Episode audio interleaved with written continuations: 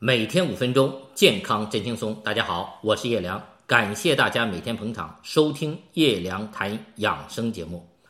昨天我们说到，当我们身体内部发生问题的时候，往往我们的心神多少会有所察觉。只是现在科学发达了，我们更相信仪器设备，而不再相信自己的感觉了。还有，我们已经习惯了用眼睛紧盯着外面的世界，盯着自己的事业目标，盯着自己赚钱的红绿曲线，还有就是盯着电视或手机，盯着各种扰乱人心的故事和画面。我们的心神把注意力全都集中在了这精彩的外部世界，已经不习惯静下心来内观自我，倾听我们身体内部的声音。感受我们身体内部的变化，还有谁真的能静坐在那里三十分钟，听自己的气息和心跳？周围到处都是喧嚣的吵闹声，真的静下来，我们反倒害怕了，不习惯了。于是，我们的心神每天都这样劳作着、激动着、愤怒着、干耗着、疲惫着，直到夜深人静，我们的身子。躺下了，可心神还会被各种心绪困扰着，直到进入梦乡。不久又呼的一下，被各种噩梦或幻梦所惊醒。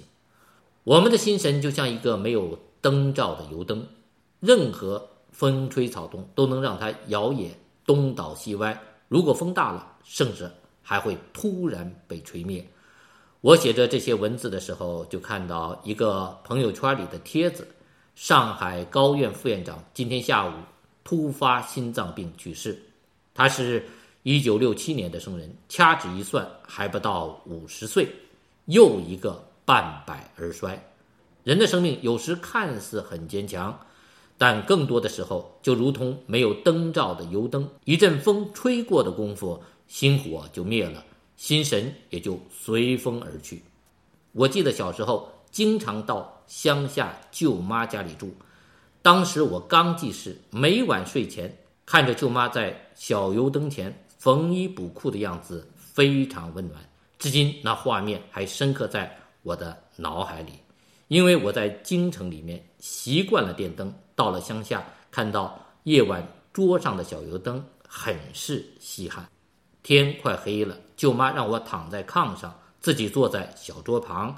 拿开油灯的灯罩，划一根火柴，点燃油灯，扭一下油灯边上的小圆钮，灯芯从油灯中央的狭缝中伸出来，变高了一点，火苗立刻变大了。于是整个房间一下子就亮堂起来。舅妈缝完衣服后，又扭一下油灯边上那个小圆钮，灯芯缩回那狭缝中。火苗小了，整个屋子完全暗淡下来，我就闭上眼睛，静静的睡去。